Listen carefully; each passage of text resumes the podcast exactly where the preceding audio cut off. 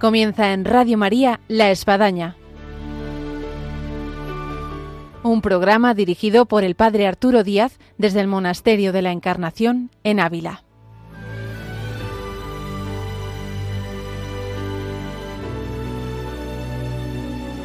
Hola, buenos días. Les habla el Padre Arturo Díaz. Bienvenidos a La Espadaña, una vez más en esta mañana de viernes aquí en Radio María. Nuestros seguidores más adeptos acordarán de que el viernes pasado teníamos aquí a dos voluntarias que estaban en Tierra Santa, en Magdala, y que no podían regresar. Siguiendo ese programa, justo tenemos entre nosotros a una eh, voluntaria Magdala que, que, estaba allá cuando se dio el conflicto, pudo salir y, por aquí ha quedado. Así que nos ha parecido eh, súper interesante poderla acercar aquí a los micrófonos y de alguna manera dar continuidad al programa anterior sobre el conflicto y la oración por la paz en la Tierra Santa en algo que nos sigue afligiendo y que nos sigue tocando y que expresamos y deseamos de diario, esa paz para la Tierra de la Revelación. Así que bienvenidos a este programa sobre la Tierra Santa en su conflicto que ahora comenzamos.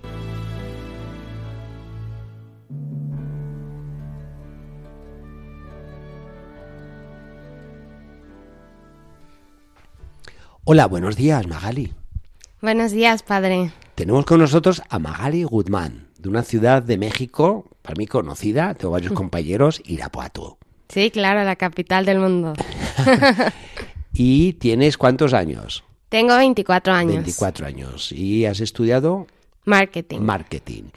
Y te fuiste a Tierra Santa como voluntaria en Magdala, en el lago Galilea.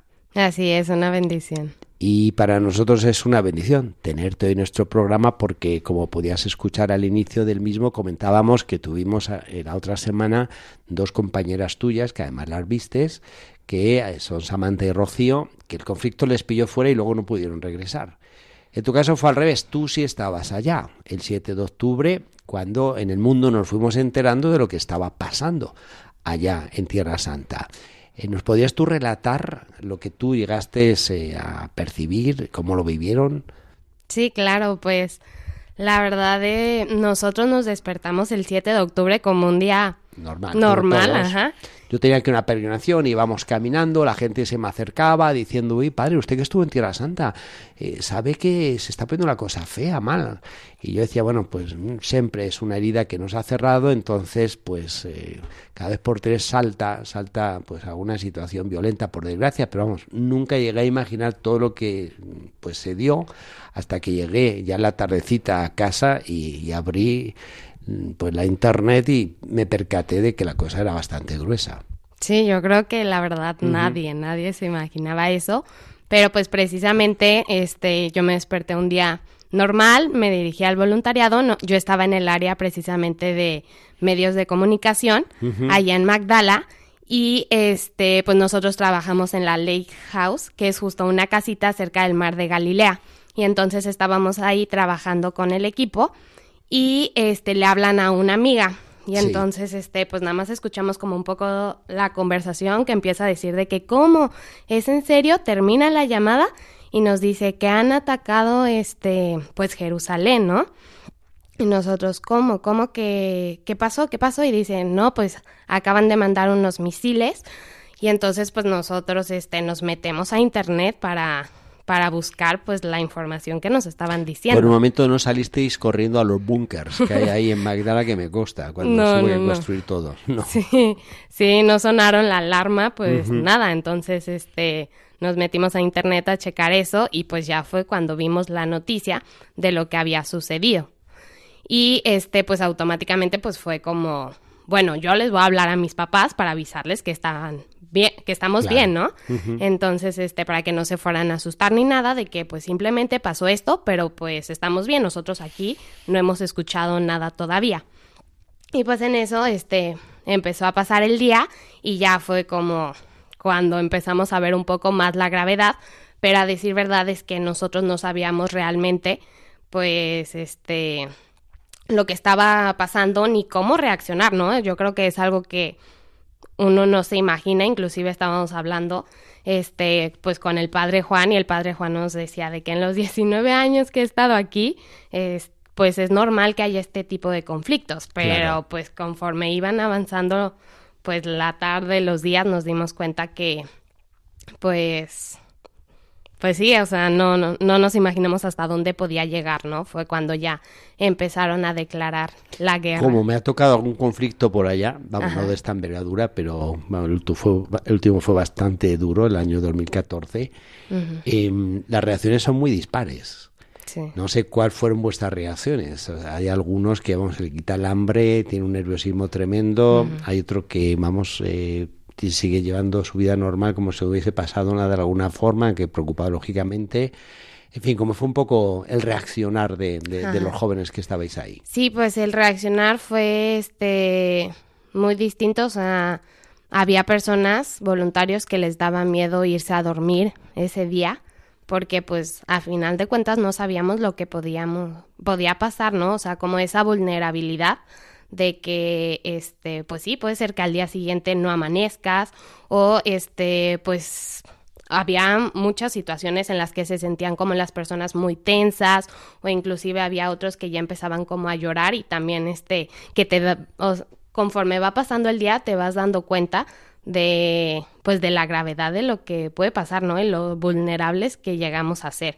Entonces, este, y pues también muchísima incertidumbre para todos, ¿no? Decíamos, es que, ¿qué está pasando? Le preguntábamos de que a, los voluntarios, este, que llevaban más tiempo de que qué hacer y es que decían ellos, es que nosotros tampoco sabemos cómo, pues, este, hasta dónde va a parar esto. Entonces, pues era también como esperar, pero impresionante porque a pesar de que todos estábamos nerviosos o no sabíamos lo que iba a pasar, pues mantuvimos este pues la calma y fuera fue como a ver qué nos dicen, ¿no? O sea, mientras tanto pues nos quedamos aquí a, ayudar en lo que se pueda.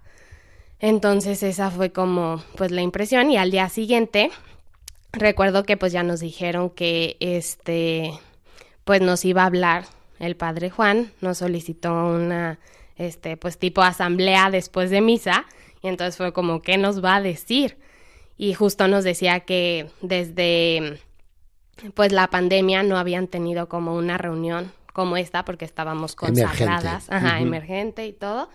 Y a final de cuentas lo que nos dijeron pues fue que la situación sí estaba muy complicada y pues que a final de cuentas teníamos que salir del país. Y entonces en ese momento yo también fue como cuando sentí realmente como el nervio de, de, de, que te cae el 20 de lo que está pasando, ¿no? Yo me acuerdo que estaba una hermana enfrente de mí que se había ido ella de voluntaria durante un año y era su sueño estar en Tierra Santa.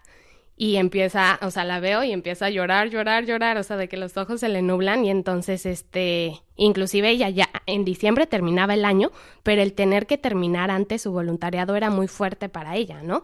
De hecho, para todos nosotros. Sí, sí, cada uno tenía su plan. De hecho, tú habías pedido, eh, vamos, en tu trabajo que, que, te liquidaran para poder hacer esta experiencia, ¿no? Y, y ahora, pues de repente me veo que, tengo que regresar, en fin.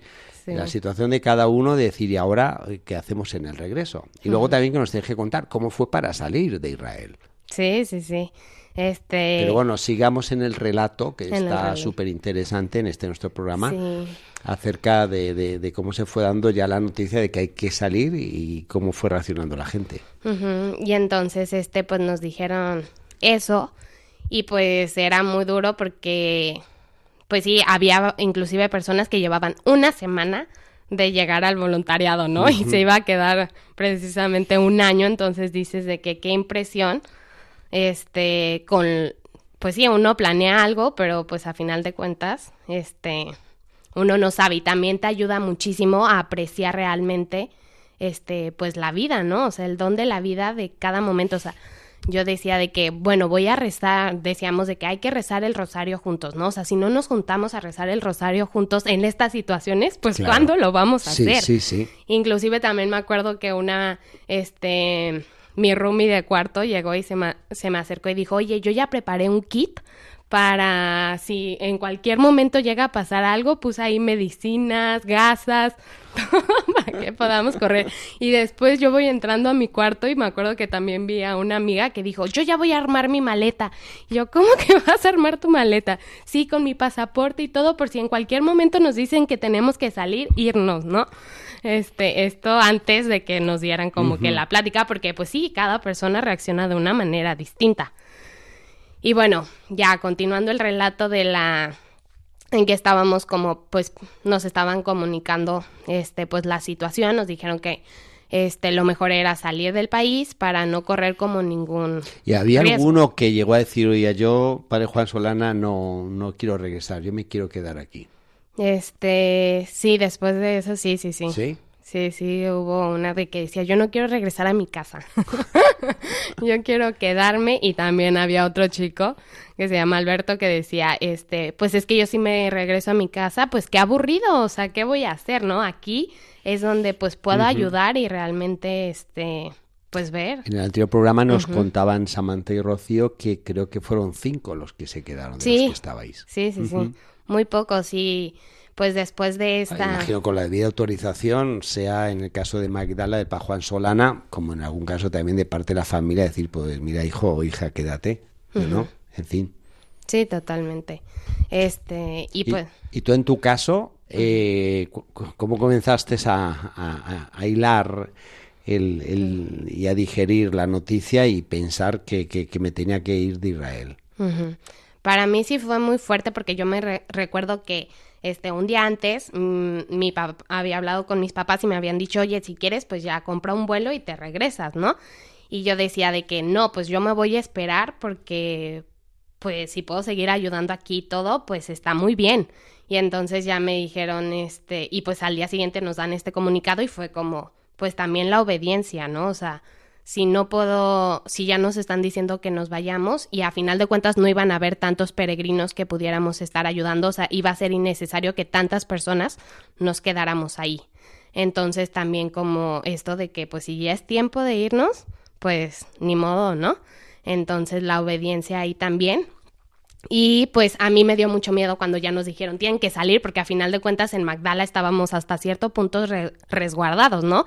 El problema estaba más en el sur del país, pero cuando nos dice salgan y puede ser o por Tel Aviv o por Jordania, yo decía no, por Tel Aviv me da muchísimo miedo porque pues ahí estaban los bombardeos y los vuelos este, estaban siendo cancelados. En cambio, este, pues la opción de Jordania pues era de que ahora sí que caminando y viendo cómo le íbamos a hacer. Y entonces, este, y también pues otra cosa de que ver con quiénes te ibas a ir, cuándo.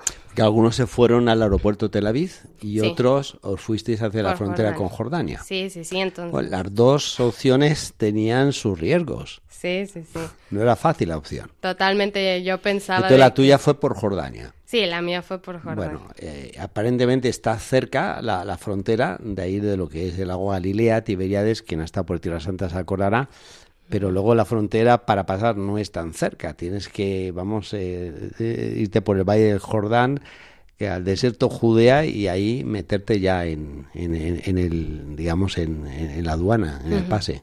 Sí, sí, sí, entonces pues ya fue, este, decidimos por Jordania y también pues ver qué papeles necesitábamos, ¿no? Entonces tuvimos que sacar de que la visa en último momento para poder entrar este, a Jordania y, y pues ver los vuelos y todo hacia dónde íbamos a ir.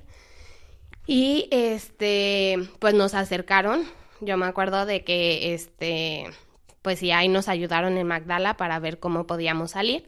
Y nos acercaron en un carro pues a la frontera de Jordania y a mí me impresionó mucho porque pues esta persona que nos acompañó llevaba una pistola. Entonces, este yo dije, qué impresión porque pues también te vas percatando de la situación en la que en la que uno está, ¿no? O sea, que pues sí estás en situación de riesgo. Y entonces este pues ya nos dejaron ahí en la frontera y pues ya con las maletas, hubo gente que dejó de que maletas porque llevaban muchas, pero pues fue cruzar y, ir pasando como por varios filtros. Y a pesar de todo eso, yo decía, es impresionante porque, este, pues las oraciones que yo estaba segura que estaban haciendo muchas personas, este, gracias a eso pues sí nos sentíamos como muy acogidos y acompañados. Y entonces este pues fue pasar por cada uno de los filtros y una persona que al final de cuentas se vino con nosotros que no planeaba venirse ese día. Fue una bendición porque él justo hace 15 días había ido a Petra. Entonces sabía cómo estaba. Conocía un poco todo el intríngulis. Sí, sí, sí, el movimiento y así. Entonces, pues prácticamente pasamos por cada uno de los filtros y... Es... ¿Y había mucha gente ahí en el, en el puesto fronterizo de Hussein? Sí, demasiada gente. Muchos estaban intentando salir por ahí. Ahora sí un poco como una película. Sí, totalmente, como una película de diferentes, pues, naciones, este, idiomas, razas, culturas, de todo. Entonces, este, y me acuerdo un momento específico de mucha tensión en el que íbamos todos, todavía había salido muy bien, íbamos todos formados y en eso pues pasa, este, en eso como que la gente se empieza a desesperar porque este, la frontera tiene una hora de, ajá, un horario. Sí, sí, sí. Entonces, este, pues van pasando las horas y la gente estaba como muy presionada ya que quería salir de, del país. Entonces, este, un grupo se empieza a meter este, en la fila, ajá, a colar. Y entonces todos de que no, a ver, nosotros estábamos formados antes. Y entonces empieza aquí como este debate, ¿no? Entonces, este, y luego llega la, este, pues la guía y de que mi grupo va a entrar en este camión y nadie más. Y entonces tú como de que, ¿cómo? Este, y nuestras maletas ya estaban adentro del camión, entonces como que mucha tensión y todos de que apretados, apretados, apretados, de que, pues, con la desesperación de querer salir. Y entonces, este, pues ya, este, cierran el camión y dicen, nadie va a salir hasta que formen una sola fila. Entonces, este, y pues se empiezan como que a pelear un poco como esta tensión y, y pues ya no queda otra más que guardar la calma y seguir las instrucciones, ¿no? Porque si no, no vamos a llegar a ninguna parte. Y entonces ya en eso pasamos y pues esperar ahora sí que todos los filtros y justo un amigo este iba a ir a, a Jordania con su familia y había rentado un carro. Entonces, este ya teníamos como ese carro que había rentado para esas fechas. Entonces, este, pues fue cruzar. Y, estaba del otro lado de Estaba del otro lado de ah, la Menos mal. Sí, sí, sí. Estaba del otro lado. Entonces lograsteis salir en horario justo antes de que se cerrara el cancel. Sí, sí. En con apretones, empujones, con el pasaporte casi en la boca. Y, una vez ya con el pie en Jordania, eh, al coche, o al carro, y hasta Man. Sí, y son, me parece, como ciento y pico kilómetros. Sí, sí, sí, son muchos y ahora sí que, pues, igual la carretera al inicio, pues, en Jordania está llena de topes, no parece carretera. es la que es. Sí, sí, sí, y entonces, este, pues sí, manejar, manejar. Y una vez en Amán, ¿fue fácil el al acceder al aeropuerto, tomar el vuelo? Sí, en ese momento sí ya fue mucho había más también mucha gente, había, había demasiada, demasiada gente. Yo me acuerdo que llegué al aeropuerto y hace, cuando nosotros estábamos en Tiberias, muy cerca de Magdala, que era donde nosotros nos quedábamos, este, cuando empezó pues la guerra, escuchábamos mucho los aviones, porque estaba la Fuerza Aérea, este, pues checando todo y vigilando y escuchábamos este sonido. Y cuando llegamos nosotros ya al aeropuerto de Amán, yo le, me volteo y les digo a mis amigas de que ah, sigue la cosa muy mal porque hasta acá se escuchan los aviones. Y me dicen, Magali, aquí es el aeropuerto. yo sí es cierto. Pero sí, muchísima gente ahí en ese momento también. Entonces, este, pues ya fue como salir. ¿Y, de Amán a dónde volaste? De Amán yo volé a Rumania y luego de Rumania a París. Bueno. ¿Tú qué sentiste cuando ya te vistes junto a la Torre Eiffel en París y todo lo vivido tan tenso en pocos días? Y sentirte que por un lado estás a salvo, pero por otro lado hay muchos muertos, hay muchos heridos, hay un conflicto que, que cada vez era más grave.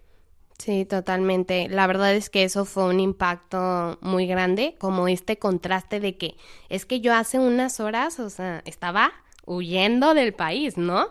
Y, y, pues ahorita como la gente puede estar tan, pues sí, los turistas, o sea, todos caminando, todos como en su día a día.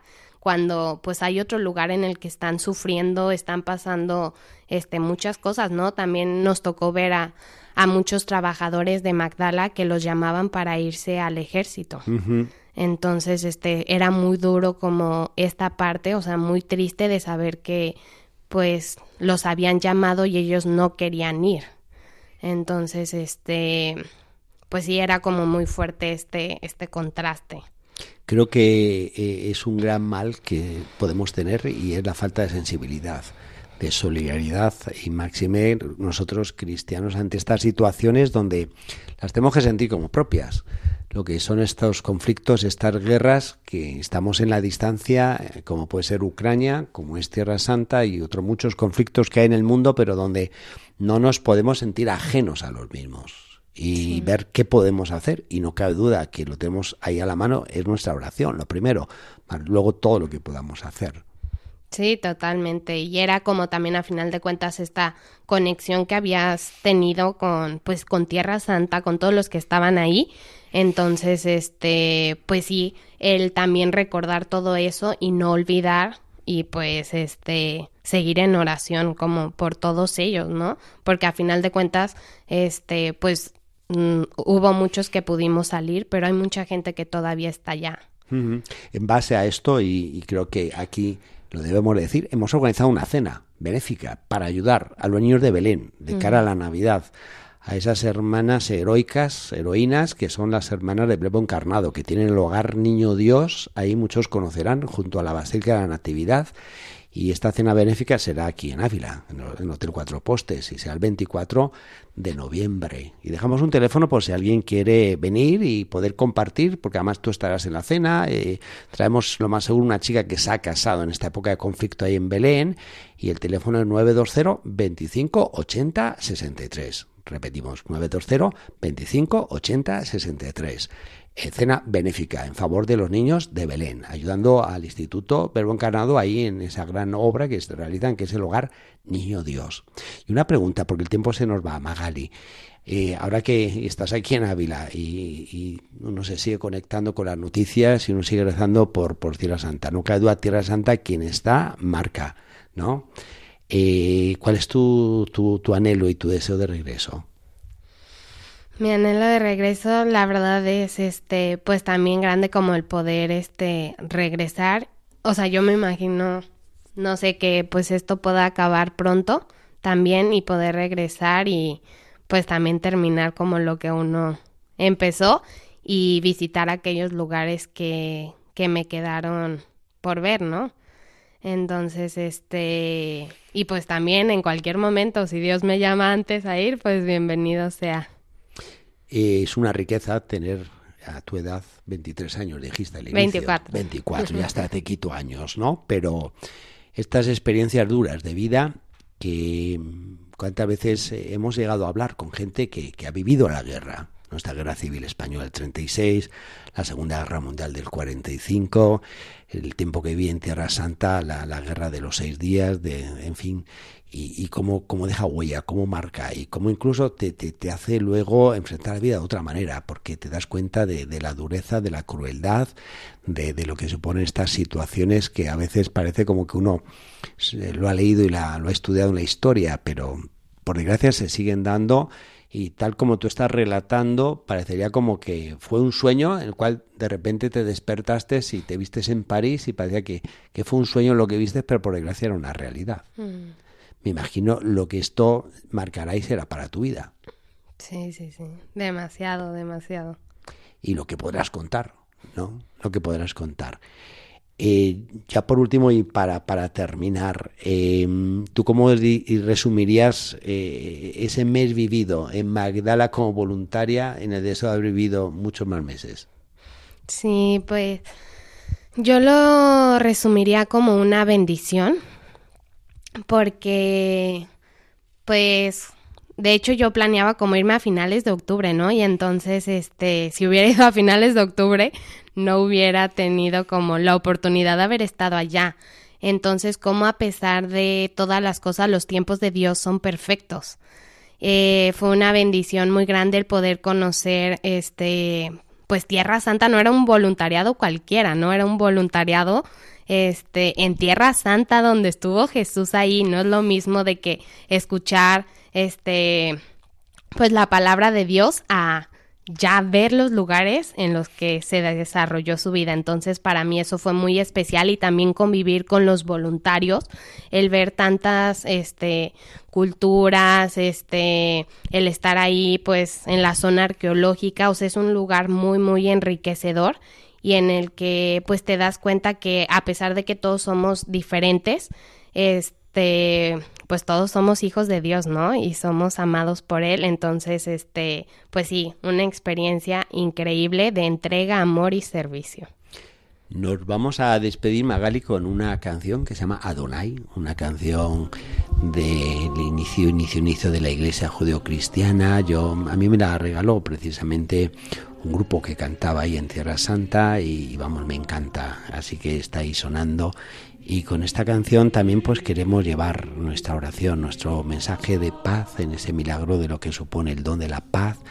Y tener muy en cuenta a todos los que están ahí sufriendo, a todos los que se han quedado voluntariamente, yo eh, los conflictos que vi, sacerdotes, religiosas, que dicen sé que morir por Cristo, por mis hermanos, yo muero aquí, pudiendo haber regresado a Europa, a América, a sus países de origen y, ahí se han quedado y, vamos, eh, son auténticos santos, mártires de nuestro tiempo, así que varía este programa para ellos de manera muy especial y, te agradecemos el poder haber compartido contigo esta experiencia dura de lo que ha supuesto pues estar ahí en ese lugar de conflicto y todo lo que has podido relatar. Muchas gracias. Pues ha sido un gusto y quedamos para otra. Y llegamos así a nuestro final del programa y hemos tenido a Magali Guzmán, voluntaria en Magdala, que le tocó el conflicto y tuvo que salir, como nos ha relatado a través de Jordania, y que se encuentra este tiempo ahora aquí por Ávila y hemos podido poder compartir con nuestro micrófono de Radio María en la Espadaña estas experiencias, estas vivencias y este anhelo y deseo que nos incrementa escuchando este tipo de programa de lo que es el don de la paz y la paz para la tierra de Jesús. Vaya para ahí nuestra oración y nuestro deseo de paz. Hasta el próximo programa, Dios mediante, aquí en Radio María, en la Espadaña. Les esperamos.